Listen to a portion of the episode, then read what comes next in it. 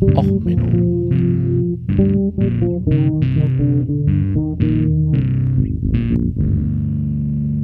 Der inkompetente Podcast über Dinge aus Militär, Technik und Computer, die so richtig in die Hose gingen. Status, wir sind live. Herzlich willkommen bei Och Menno Airlines mit dem Sonderflug Operation Hinkestein. Ja, wir sind die Airline, wo selbst das Starten in die Hose geht. Ich bitte alle Gäste, ihre mitgebrachten Hinkelsteine im Handgepäck zu verstauen. Das Auswärtige Amt hat die Passagierliste wie immer verschlammt. Der Bundesverte das Bundesverteidigungsministerium hat den Flugplan verschlammt. Und wir haben, um einen besseren Start zu gewährleisten, das Fahrwerk schon mal vorzeitig eingezogen. Falls es holprig werden wollt, äh, sollte, halten Sie sich bitte fest. Ja, heute die Sonderfolge von Och Menno zum Thema Afghanistan, beziehungsweise der am Wochenende ziemlich verkackten Luftbrücke nach Kabul. Ich meine, Luftbrücke, da denkt man ja immer so schön an, ach komm, Berlin, Luftbrücke, romantische Filme, Rosinenbomber. Ja, irgendwie, das scheint bei Deutschland nicht ganz so zu klappen. Äh, zurzeit sind äh, zwei A400M unterwegs plus ein äh, Tanker, wie aktuell gerät, äh, drüber geredet wird. Schauen wir mal, was da noch kommt. Ähm, um mal das Ganze mal ein bisschen einzuordnen. Afghanistan. Viele, die das jetzt hören, haben vielleicht nicht direkt damit was zu tun. Viele haben auch einfach vielleicht keine ähm, direkte Beziehung dazu, außer vielleicht da aus den Medien was zu hören. Ähm, bei mir ist die Beziehung nicht so direkt wie bei anderen Soldaten, ähm, aber sie ist doch ähm, interessant. Also gehen wir mal die Zeitart mal durch. Also 1964 oder 1973, je nach Lesart, ähm, gab es die letzte demokratisch legitimierte Regierung. Also wie gesagt, äh, Wahlen und äh, Auszählen und so weiter. Naja, Im April 1978 ähm, gab es dann einen Putsch ähm, von afghanischen Kommunisten. So, wie es damals so üblich war, ne, wenn die eine Seite sagt, wir sind Demokrat oder naja, eigentlich Kapitalisten und die andere Seite sagt, wir sind Kommunisten, dann gab es im Dezember 1979 eine Intervention der Sowjetunion für die Kommunisten. Zu der Zeit spielt dann übrigens auch die MacGyver-Folge. Es gibt eine MacGyver-Folge, wo MacGyver im Afghanistan unterwegs ist. Das ist in der ersten Staffel. Da sind dann die freundlichen Taliban übrigens, oder Mujahideen, ich weiß gar nicht, ob er in, in welcher Übersetzung er Taliban sagt und welcher Mujahideen, äh, den, die ihm da freundlich helfen, gegen die Sowjetunion vorzugehen. Also so gesehen, man kennt es, man liebt es. Ähm, so, dieser Sowjetkrieg, der hält eine Weile an. Und zwar bis 1989. Da sind dann die äh, Sowjetunion, die Sowjets abgezogen und es ist der nächste Krieg gestartet in Afghanistan, und zwar der innerafghanische Bürgerkrieg.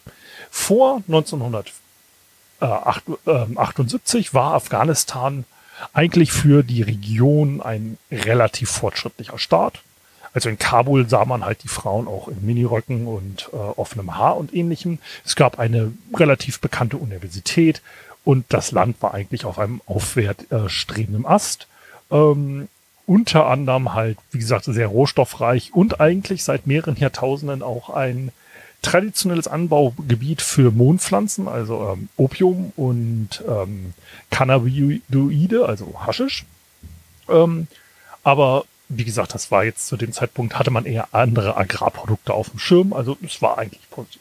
Wie gesagt, der innerafghanische Bürgerkrieg geht los.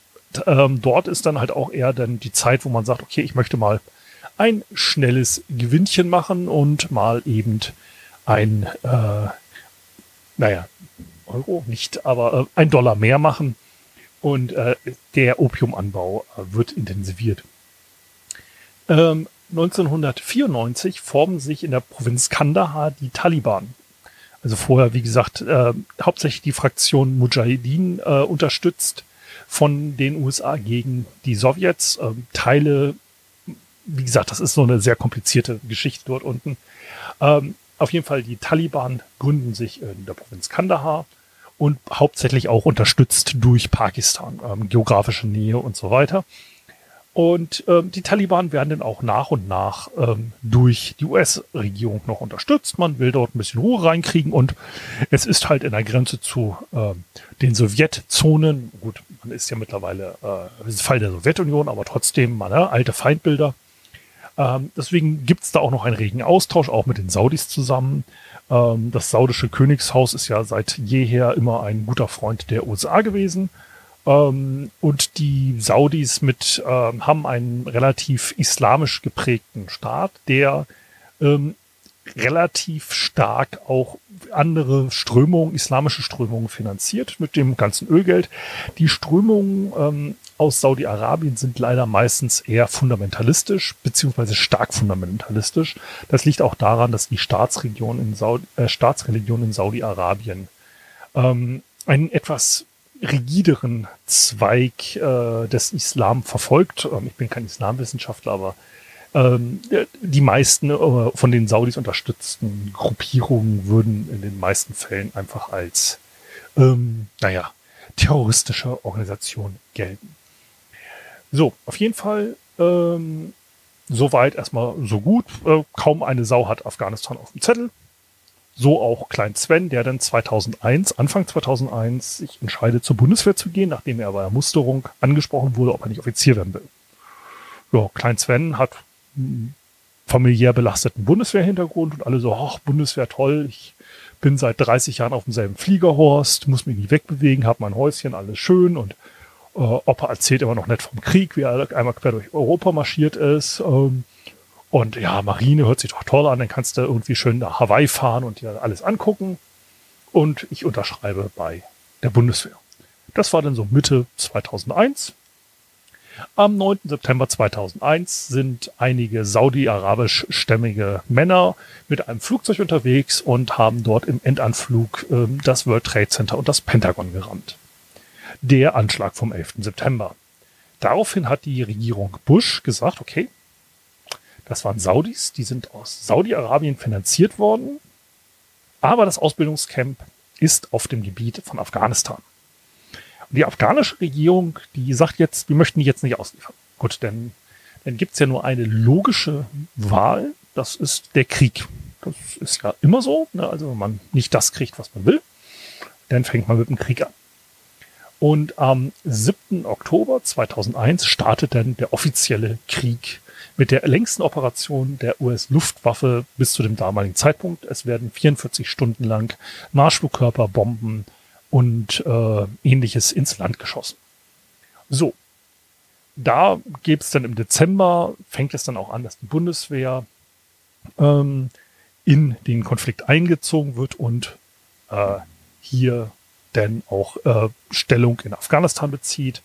Ähm, das Karfreitagsgefecht passiert und so weiter. Und die Bundeswehr wandelt sich massiv hin von einer, ich sag mal, verschlafenen Friedensarmee, die dank des äh, Fall der Mauer kaputt gespart wurde, ähm, hin zu einer Einsatzarmee. Es wird halt mehr Wert drauf gelegt, ähm, Waffen in Angriff zu nehmen. Es wird mehr, äh, es wird alles auf einmal in Wüstentarn. Die ersten sind ja noch in äh, Grün mehr oder weniger unterwegs gewesen. Es wird jetzt alles Wert drauf gelegt, dass man mehr sich äh, auf den Kampf in der Wüste einrichtet. Das sorgt für solche Kuriositäten, dass ich zum Beispiel ähm, an der Bundeswehruniversität ein Afghanisch, Sprach, also ein Pashtu, Pashtu war das, glaube ich, ein Pashtu-Sprachkurs ähm, gemacht habe. Gut, ich musste eh einen gesellschaftswissenschaftlichen Anteil machen. Und bevor ich mich mit irgendwelcher Religionskunde oder vergleichende Sozialwissenschaften ärgere, dachte ich mir, wieso nicht? Ähm, also habe ich dann einige Phrasen gelernt ähm, für den der folgenden Einsatz. Ähm, hat sich nie bei mir realisiert. auch dank Schuhgröße 53. Ich sollte einmal runter, weil ähm, es gibt dort einen Marineposten. Der wäre für mich ideal gewesen, weil es gibt dort den Betreuungsoffizier oder gab dort den Betreuungsoffizier, der für die Unterbringung, also die Kneipen, sagen wir es mal so, äh, verantwortlich ist und ähm, auch so ein bisschen für Freizeitaktivitäten. Und das ist immer traditionell ein Marineposten gewesen, weil die Marine ja immer die besten Trinker und die lustigsten Leute äh, zur Verfügung stellt. Dass ich ein ITler bin, der keinen Alkohol trinkt, Wäre jetzt nicht der Idealposten gewesen. Aber ähm, Schuhe, Größe 53, Wüstenstiefel waren nicht versorgbar. Äh, man wollte mich dann übrigens kurze Zeit, also ein Jahr später auch nochmal nach Beirut schicken. Da hat man dann selber wieder festgestellt, der Mensch hat zu große Füße. Ich sagte, ja, ist kein Problem. Halbes Jahr vorher Bescheid sagen, Schrieb ausstellen. Ähm, ich habe ja andere maßgefertigte Stiefel, das wird zurechtgeklöppelt. Ich brauche nur einen Schrieb, in einem halben Jahr geht's los. Haben sie halt gesagt, naja, das ist zu aufwendig. Wir suchen jemanden mit kleineren Füßen. Ähm, ja, äh, in meiner Bundeswehrzeit gab es dann auch 12 äh, Änderungen der Strategie. Also immer von Brunnenbohren bis alles kurz und klein hauen, was irgendwie nach Unterstützern aussieht. Man hat immer mit jeder Regierung und mit jedem General hat man wieder was Neues ausprobiert. Ähm, also gerade auf US-amerikanischer Seite und man hing denn ja mit drin, ähm, Drohnenkrieg und was es da alles gab. Ähm, die ganzen Tragödien, die die Bundeswehr erlebt hat, es war ja dann auch der blutigste Einsatz der Bundeswehr, wo viele Kameraden gestorben sind, will ich eigentlich gar nicht drauf eingehen. Es ist ähm, für Soldaten schwierig zu sehen, ähm, was dort alles passiert ist. Es ist auch schwierig nachzuvollziehen, ähm, wie es sich da anfühlt für die Kameraden, die das jetzt sehen. Ähm, das ist schon krass. Also das zeichnet einen auch äh, psychologisch. Das muss man einfach zugeben. Ähm, ich habe dann 2014 die Bundeswehr verlassen und es war eigentlich, naja, so ein bisschen so ein Never-Ending War. Ich meine, für die Afghanen muss man sagen, die sind seit über 40 Jahren im Krieg. Ähm, der 100-jährige Krieg in Deutschland hat ja nicht 100 Jahre gedauert. Also es ist einer der längsten Konflikte auf Erden. Also wenn wir jetzt mal von einigen traditionellen Feindschaften absehen, aber eigentlich einen aktiven Kriegszustand, wie es dort äh, vorherrschte, ist, muss man ehrlich gesagt sagen, das einer der längsten und blutigsten Konflikte, den wir so haben. Ähm, Geschichtswissenschaftler mögen mich jetzt hier korrigieren. Ähm, da bin ich jetzt nicht, äh, habe jetzt nicht nach der Länge der Kriege irgendwie Listen sortiert, aber es ist schon ein ziemlich lange, das sind ja, wenn man immer sagt, eine Generation sind 25 Jahre, ähm, das sind ja fast zwei Generationen, die nur im Krieg groß geworden sind. Und ähm, man dachte eigentlich, gut, dieser Krieg geht ewig weiter, wir machen da Worldbuilding, Wobei man ja ehrlich sein muss, es ist ja kein Worldbuilding gewesen. Es ist ja wirklich kein Worldbuilding gewesen. Es ist ja eigentlich ein Fördern des amerikanischen Militärkomplexes gewesen.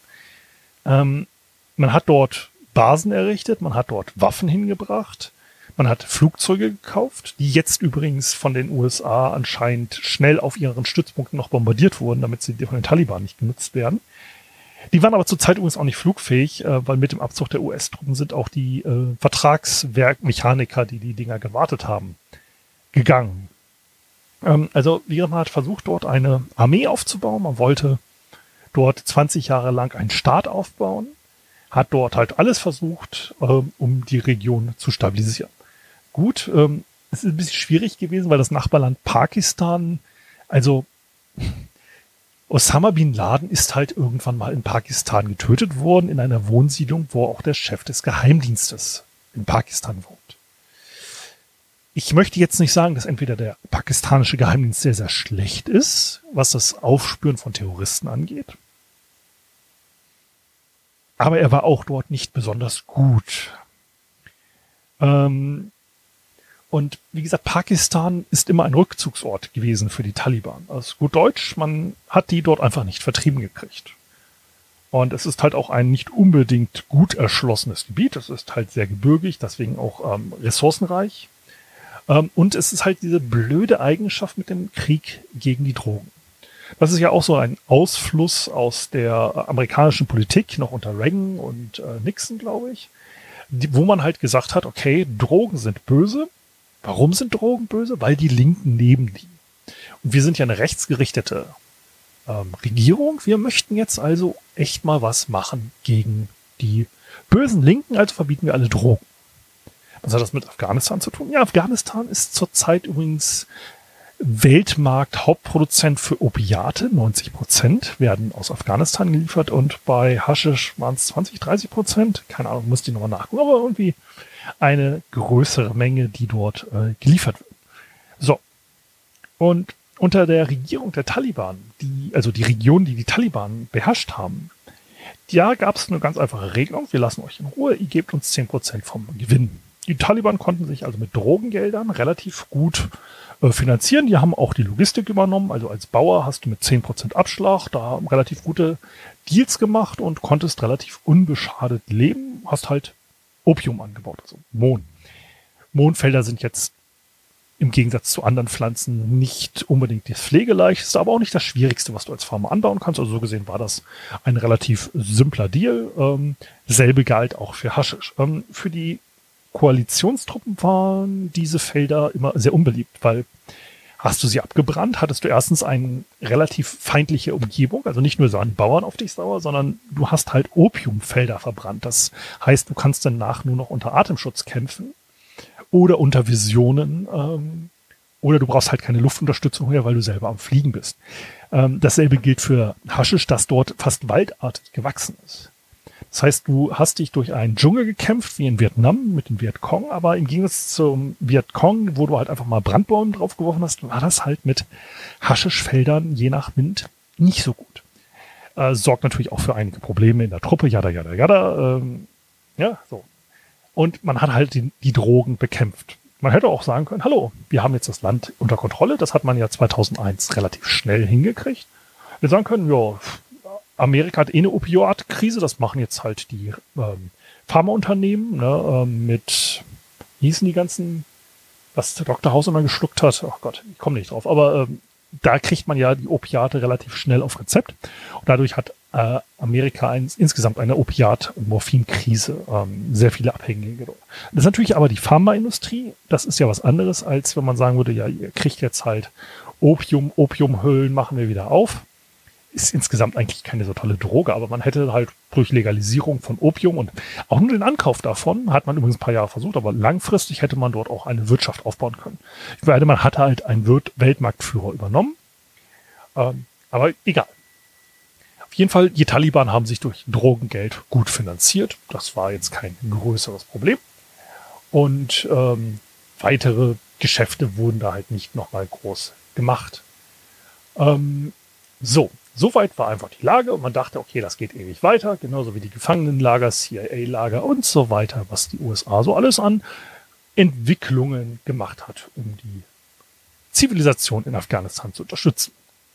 So, dann hat aber Trump gesagt, hey, ich will noch mal als großer Staatsmann dastehen. Ja? Also, ja, er, es war halt schon klar, dass es eine, wahrscheinlich eine Mehrheit für Biden gibt. Auf jeden Fall. Und Trump wollte halt unbedingt einen großen politischen Sieg. Also hat er am 29. Februar 2020, also knapp ein Jahr bevor er das Präsidentenamt verlassen hat, ein Friedensabkommen, eine Friedenskonferenz mit den Taliban gemacht. Dafür wurde auch einer der hochrangigen Taliban-Anführer, der jetzt wahrscheinlich übrigens der nächste Präsident Afghanistan wird, zu einem Friedensverhandlung eingeladen und hat da gesagt, ja, wir machen jetzt, ihr macht keinen Krieg mehr. Ich habe dann damit weniger Tote zu Hause, das macht sich gut in der Presse. Ja, und ähm, wir versichern euch, dass wir innerhalb von 14 Monaten alle Truppen abziehen. So, das hat denn, als Joe Biden im Januar 2021 Präsident wurde, dafür gesorgt, dass er eigentlich mit dem festgelegten Abzugsdatum vom 1. Mai 2021 zu kämpfen hat. Dieses Abzugsdatum ist natürlich ein wenig schwierig. Du bist gerade mal Präsident geworden. Dein Vorgänger hat gesagt, jo, hier, ne, wir ziehen ab, hat aber auch noch nichts wirklich gemacht. Also die Truppen haben zwar versucht, irgendwie einen Abzug zu organisieren, haben dabei auch wildeste Sachen gemacht. Es gibt genug Tweets, ich hau das alles dann in die Shownotes, wo Leute sich darüber aufgeregt haben, dass sie halt äh, während Patrouillen einen Handschuh verloren haben. Dafür mussten sie 500 Dollar blechen. Und dann wurde halt Equipment ohne Ende einfach nur ver, ja, verramscht, möchte ich nicht nennen, zerstört, weggeworfen, hingekarrt. Und äh, vieles von diesem Equipment ist ja auch nicht für so das Deutsche, was man so nennt, die Landesverteidigung oder Bündnisverteidigung nützlich. So ein großes minengeschütztes Fahrzeug, das ist wunderbar, wenn ich eine Straße habe, die breit genug ist und so weiter und so fort. Die Dinge hat man ja dann teilweise in die ähm, Polizeidepartments in den USA verscherbelt, weil ja, so richtig nützlich im Kampfeinsatz sind sie jetzt nicht. die sind halt für den Wüstenkampf in Afghanistan optimiert. Da hatte man ja 20 Jahre Zeit, um da was Ideales zu machen. Ähm, ich weiß nicht, ob das Wesertal in Deutschland, wenn der große Panzervorstoß der Russen kommt, unbedingt jetzt geeignetes Fahrzeug ist für diese Igel und ähnliche. Ähm, gut, man muss auch sagen, die Dinge sind gebaut dafür, um jetzt halt Panzersperren, ähm, Panzerminen abzukönnen. Wobei ich sagen muss, wenn du hinter deinen eigenen Linien vom Gegner Panzersperren hast, hast du irgendwie versagt, aber egal. Auf jeden Fall sehr viel Equipment von dem Kram wurde zerstört. Teures Geld. Ähm, und es folgte halt insgesamt ein gewisses Chaos, aber Biden sagte, ja Leute, wir schaffen es eh nicht bis Mai. Das, das ist utopisch. Das ist auch gegen jeden Sinn. Ich meine, wir reden von Trump, der hatte eine Idee. Ähm, sagte, okay, wir ziehen ab. Das, das, das Abkommen möchte ich nicht brechen. Es gibt dann wieder eine Welle von Gewalt. Ich bin gerade frisch im Amt. Jada, jada, jada. Sagen 11. September 2021. Das ist doch ein schönes Datum. So, symbolisch, 20 Jahre später. Ähm, das machen wir doch mal. Gut. Und äh, Abzug fing an. Das sorgte dann halt für einiges Chaos, auch bei den verbündeten Truppen, weil die natürlich ohne amerikanische Luftunterstützung ist die Bundeswehr jetzt auch nicht unbedingt gewillt, länger in Afghanistan zu bleiben. Seien wir mal höflich. Äh, Deutschland hat halt gewisse Fähigkeitslücken, weil man sich halt in ein Bündnis begeben hat, namens NATO und dort auch die Fähigkeiten optimiert hat. Das macht ja Sinn. So, und da sorgte es dann halt dafür, dass im Mai 2021 die Taliban circa 70 Prozent Afghanistan gebietsmäßig und circa 50 Prozent plus der ähm, Zentren schon unter Kontrolle hatten. Im Mai 2021 hat Deutschland auch den 27 Tonnen Gedenkstein für die in Afghanistan gefallenen Soldaten, der dort im Camp stand, abgebaut, mit der Ehrenmauer und so weiter ins Einsatzführungskommando überführt. Logistisch perfekt geplant, Riesenaufwand, schön gelaufen, super organisiert. Äh, es gab dann auch die Überlegung, okay, wir müssen halt Wein und Bier und Sekt auch zurückführen, weil wir dürfen es nicht vor Ort ausgeben, muslimisches Land, wir können es nicht verkaufen. Und ähm, ja, vernichten wir halt auch doof. Also hat man auch mit Rückführungsflügen Alkoholiker zurückgeführt. Das sieht man ähm, immer wieder in den Nachrichten und das hört man jetzt auch mal so, diese zwei Aktionen. Oh, Deutschland kann tonnenweise Alkohol, wir reden hier von circa 22.000 Litern plus, plus irgendwie ein paar tausend, äh, ordentlich Zahl an Bierdosen, zurückführen, aber es klappt mit den Flüchtlingen. So, Ende Juni 2021 haben die letzten Soldaten offiziell Afghanistan verlassen. Bis zum letzten Sonntag.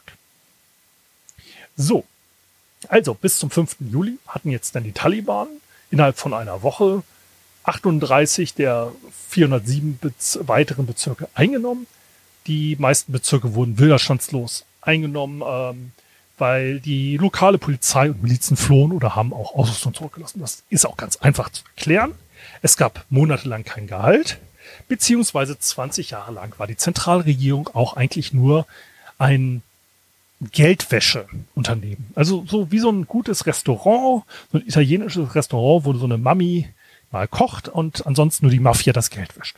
Weil es lief ja so, die Regierung in den USA hat Geld ausgegeben, das ging dann an private Sicherheitsunternehmen, das ging an Waffenhersteller, das ging auch an die afghanische Regierung, damit sie dann diese Unternehmen und die Waffen einkaufen.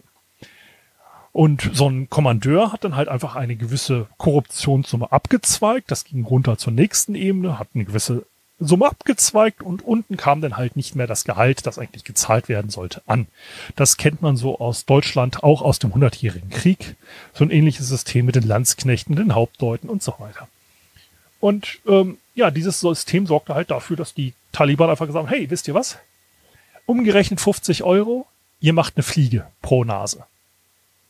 Ähm, Ausrüstung gibt's extra, also wenn du ne, schöne Waffe da lässt, Nachtsichtgerät und so, gibt noch Bonus oben drauf und dann schönen Tag noch, siehst du, dass du Land gewinnst.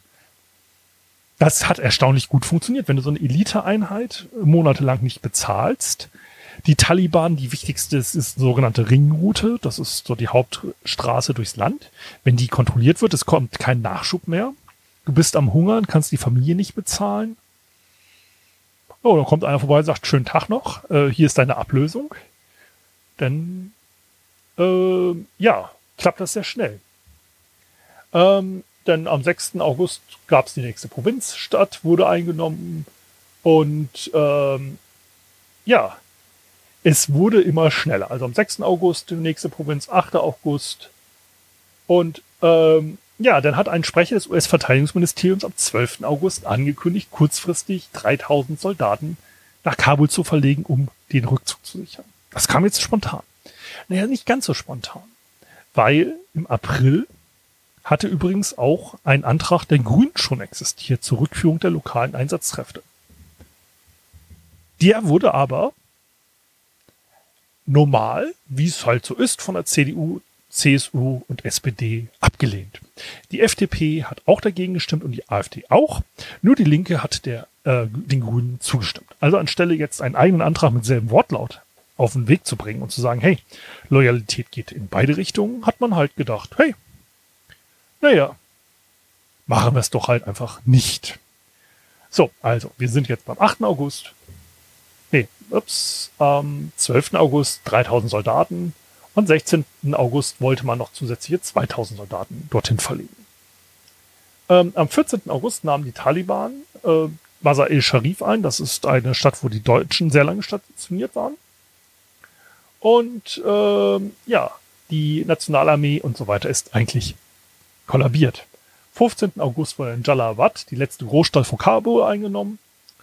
Und äh, es wurden dann auch ähm, in den Außenbezirken Kabuls schon die ersten äh, Taliban gesichtet. Am selben Tag hat dann die USA auch ihre äh, Botschaft geräumt. Witzigerweise mit einem Helikopter, der fast dieselbe Seriennummer hat. Zahlendreher nur drin wie der Helikopter, der die Botschaft in Vietnam, äh, in Saigon, Korea, Vietnam, äh, geräumt hat. Und ähm, ja, es wurde dann halt jetzt übers Wochenende eklig. Es wurde übers Wochenende, gab es jetzt Videos von Leuten, die sich an Fahrwerksschächten klammern, die, muss man leider sagen, dann auch zu Tode stürzen. Davon gibt es Videos. Es gibt Videos von Leuten, die dann scheinbar festgefroren auf hoher Höhe an den Maschinen kleben. Ähm, ich möchte mit keinem dieser Piloten tauschen. Aber die Amerikaner haben halt die Maschinen voll gemacht. Da sind so 600 bis 800 Leute pro C17 Glo äh, Globemaster, wie heißt die?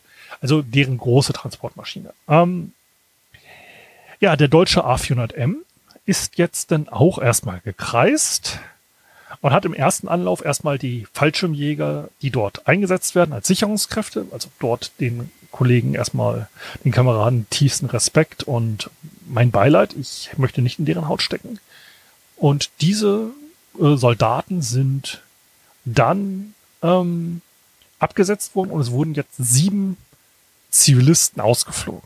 Das ist jetzt nicht sonderlich viel. So eine Maschine A400M kann 114 auf voll ausgerüstete Fallschirmjäger tragen. Wenn man so ein bisschen voller macht, wird es wahrscheinlich ein bisschen mehr. Gut, es gibt jetzt heute Bilder, wo mehr Personen dran sind. Also die zweite Maschine, die dann äh, geflogen ist, scheint mehr zu haben und wir reden jetzt darüber, dass wir eine Luftbrücke aufbauen wollen. Ich frage mich einfach nur, liebe Regierung, ihr habt im Mai und April, also im Mai wurde logistische Großarbeit geleistet von den Bundeswehrsoldaten, von den Logistikern.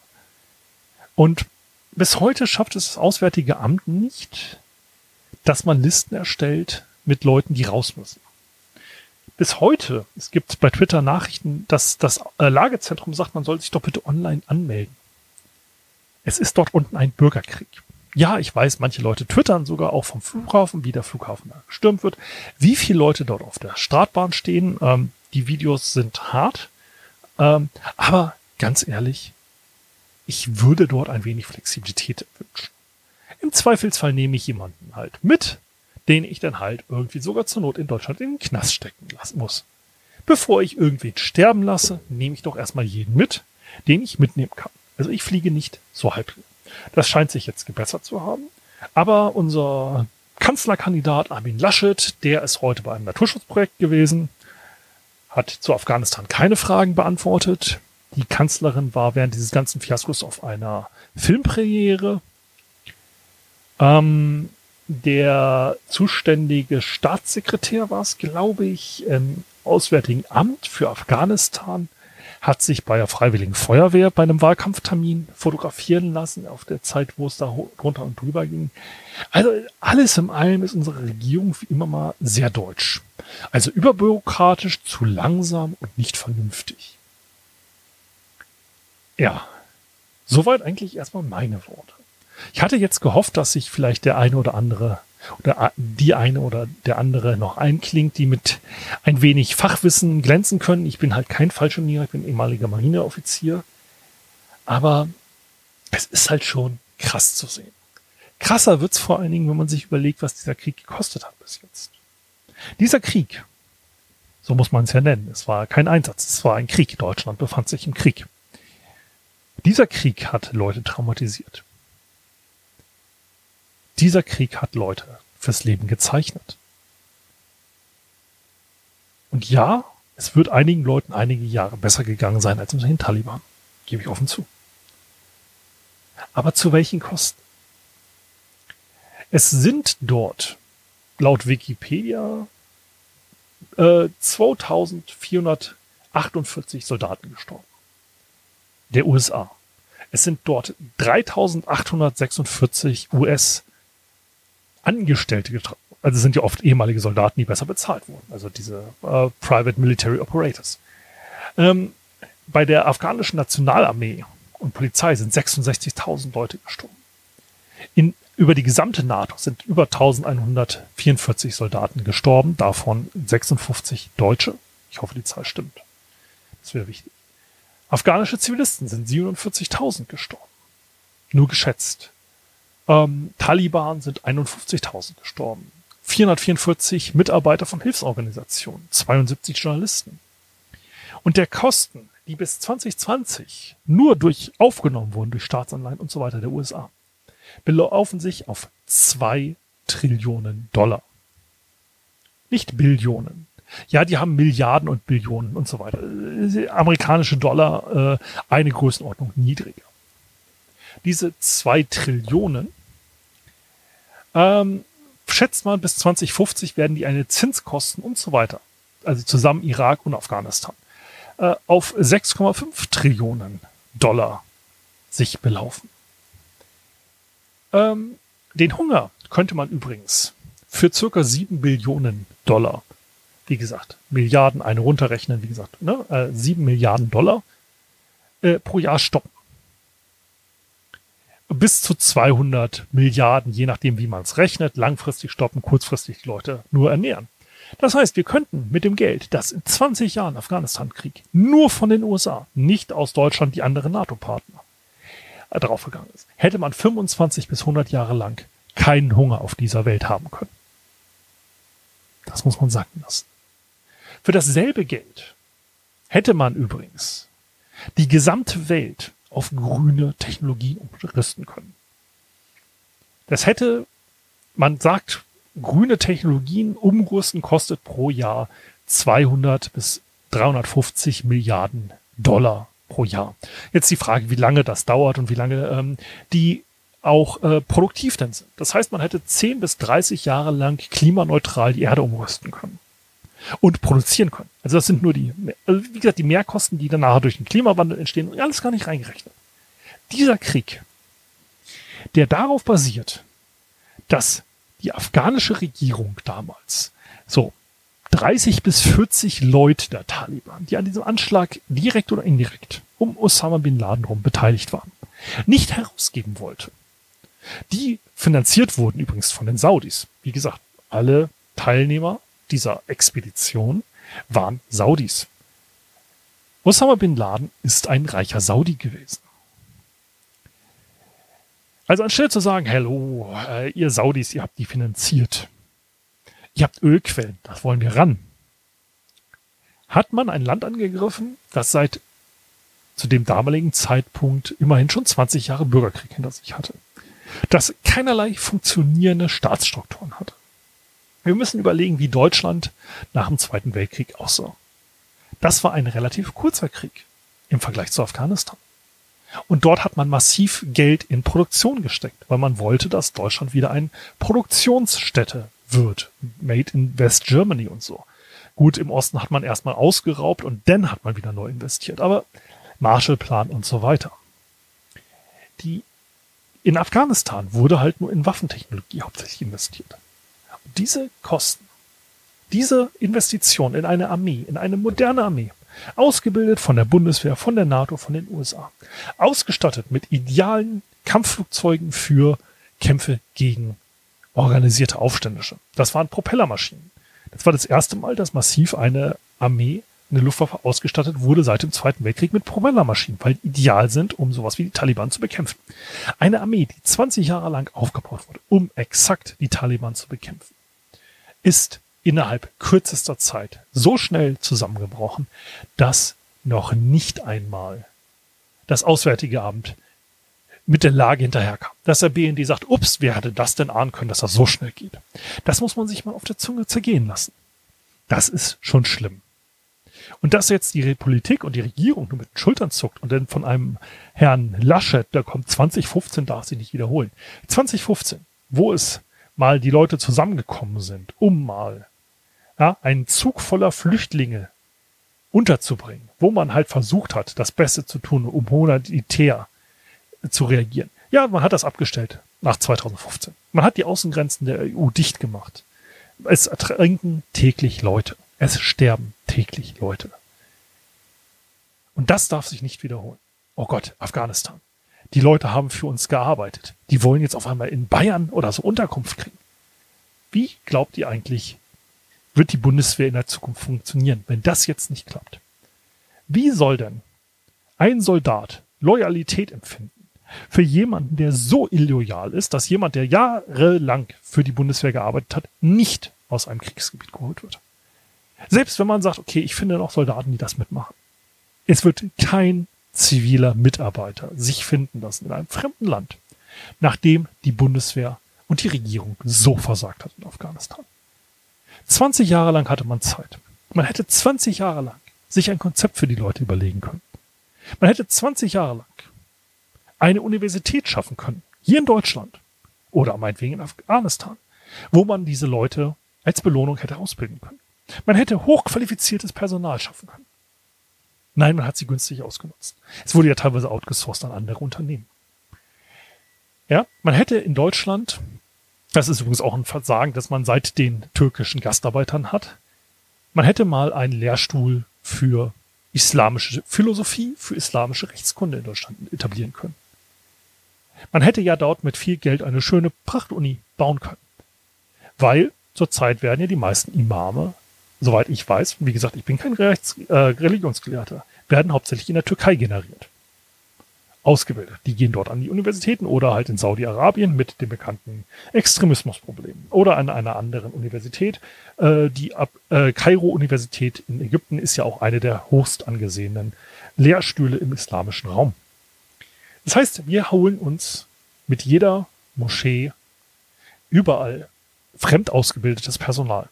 Das, ich habe jetzt nichts gegen Leute, die ein Auslandsstudium machen. Das ist, bildet den Horizont. Aber es ist doch schade als Land, im Land mit der Integration, dass wir es nicht schaffen, die geistigen Bedürfnisse unserer Mitbürger im eigenen Land zu stillen. Dass wir es nicht schaffen, dort eigene Leute auszubilden. Und man hätte jetzt diesen ganzen Kräften in Afghanistan sagen können, hey, du arbeitest so wie beim Soldaten. Da gibt's ja auch den Berufsförderungsdienst. Für so und so viele Jahre Dienst gibt es dann danach ein bezahltes Studium. Man hätte ja sagen können, hey, du arbeitest fünf Jahre für uns und danach nehmen wir dich und deine Familie. Wir schicken dich nach Deutschland. Wir haben da so ein paar Dörfer, die haben wir jetzt nicht für Braunkohle weggebaggert. Da könnt ihr leben. Oder im Osten, wo Gebäude verfallen oder überall man kann ja auch mal sozialen Wohnungsbau, anstelle alles wieder an solche Haie wie Vonovia oder so zu verkaufen. Man hätte ja auch mal sozialen Wohnungsbau machen können. So, wir bringen euch nach Deutschland, ihr könnt dort gut unterkommen. Wir haben da eine tolle Universität. Da kannst du studieren. Wie wäre es mit Glasfaserausbau? Haben wir in Deutschland echtes Problem? Oder ähm, Katastrophenmanagement. Also falls mal die nächste Flut kommt, wir könnten da Leute brauchen, die sich damit auskennen. Oder Pandemie, ja, so Ärzte. Wäre total toll gewesen. Wir hätten Leute ausbilden können. Die wären motiviert gewesen. Warum? Weil ihr scheiß Heimatland seit 40 Jahren in einem Bürgerkrieg ist. Die Leute wollen doch nur ihren Frieden. Ja, Heimatliebe, kann ich verstehen. Aber seit 40 Jahren Bürgerkrieg. Man hätte auch eine Generation einfach Frieden gönnen können. Und gerade die Leute, die den Kopf für Deutschland hingehalten haben, denen hätte man die Chance geben müssen. Und dass wir jetzt dort versagen. Und dann Politiker der Meinung sind, wir als Volk hätten versagt, weil wir als Volk keine breite Zustimmung für den Afghanistan-Krieg gehabt hätten. Da muss ich sagen, da platzt mir schon ein wenig die Hutschnur. Wir als Volk wollen doch die Leute aufnehmen. Die Regierung will das nicht. Gut, vielleicht gibt es ein paar rechtsextreme Idioten. Gebe ich zu, die gibt es immer. Hallo, ihr Arschlöcher, ihr seid nicht die Mehrheit. Ähm, ich hoffe eigentlich, dass kein Rechtsextremer meinen Podcast hört. Da habe ich mir eigentlich alle Mühe gegeben, die zu vergraulen. Falls ihr es doch tut, ähm, ihr wisst, wo der Deabonnieren-Button ist in eurem Podcast-Catcher. Ähm, ja, wo war ich? Also, wie gesagt, wir hätten doch die Leute aufnehmen können. Das ist doch eine Chance für die Zukunft. Eine multikulturelle ja, äh, Nation in einer Legion, äh, Legierung, nicht in einer Legion, in einer Legierung sind ja auch verschiedene Metalle stärker als alleine. Ja, durch diesen Austausch mit Afghanistan hätten wir was gewinnen können. Ja, wir hätten sogar Pharmaunternehmen verdammt nochmal darunter schicken können, damit sie ihren Opiumbedarf decken können. Gut, das kann man auch synthetisch herstellen. Ja, ich weiß. Aber Naturprodukte sind doch jetzt in der Homöopathie so der wilde Renner. Ja, Kauf Alnatura Morphium, ja, bei Ihnen im lokalen Biomarkt. Hätte man ja machen können ökologisch fair gehandeltes äh, Haschisch in ihrem Weltladen. Ja, verbessern Sie die Bedingungen der afghanischen Mädchen, kaufen Sie unser lokal fair gehandeltes Haschisch. Ich weiß nicht, es hätte wahrscheinlich der deutschen Wirtschaft weniger geschadet als den scheiß Krieg, den wir da hatten. Hm. Ja, ich weiß auch nicht mehr, wo ich aufhören soll. Ich renne mich hier gerade im Thema fest. Ah, danke für die Zuhörer. Ähm, die Live-Sendung war an sich anders geplant. Ich hatte gehofft, ähm, dass ich noch ein paar Teilnehmer kriege, aber so ist ja auch eine Sendung raus geworden, länger als geplant. Ich hoffe mal, dass die Regierung es hinkriegt, jetzt schneller als geplant eine Luftbrücke einzurichten und dass wir als Gesellschaft offen genug sind, die Probleme anzugehen, die sich durch 20 Jahre nichts tun oder das Falsche tun ergeben haben. Und jedem der Kameraden und Soldaten, die dort unten gedient haben, mein Beileid mein tiefsten Beileid, wenn man sich diese Bilder angucken muss. Wenn man weiß, dass das, wofür Freunde, wofür Kameraden gestorben sind, wenn man so fies ist, für nichts war. Mir tut es weh. Und ich war nur indirekter. Ich war zum Glück nie vor Ort. Das tut weh. Ja, ich weiß nicht. Ich hoffe, da kommt halbwegs was Gutes raus. Ansonsten, ja, ich mache die Folge so schnell wie möglich fertig für den normalen Podcatcher. Und ähm, ja, wir sehen uns alle hoffentlich bei einem witzigeren Thema. Ähm, ja, alles Gute, danke für eure Zeit. Ich hoffe, die Folge hat euch ein wenig gefallen. Wenn ja, lasst mir gerne ein Feedback da. Wenn sie euch nicht gefallen hat, ja, dann tut's mir wirklich leid. Das ist mir bei dieser Folge aber auch völlig egal. Das musste halt einfach mal raus. Ansonsten, ja, bleibt gesund, alles Gute für eure Familien und bis zum nächsten Mal. Ciao, alles Gute, euer Sven.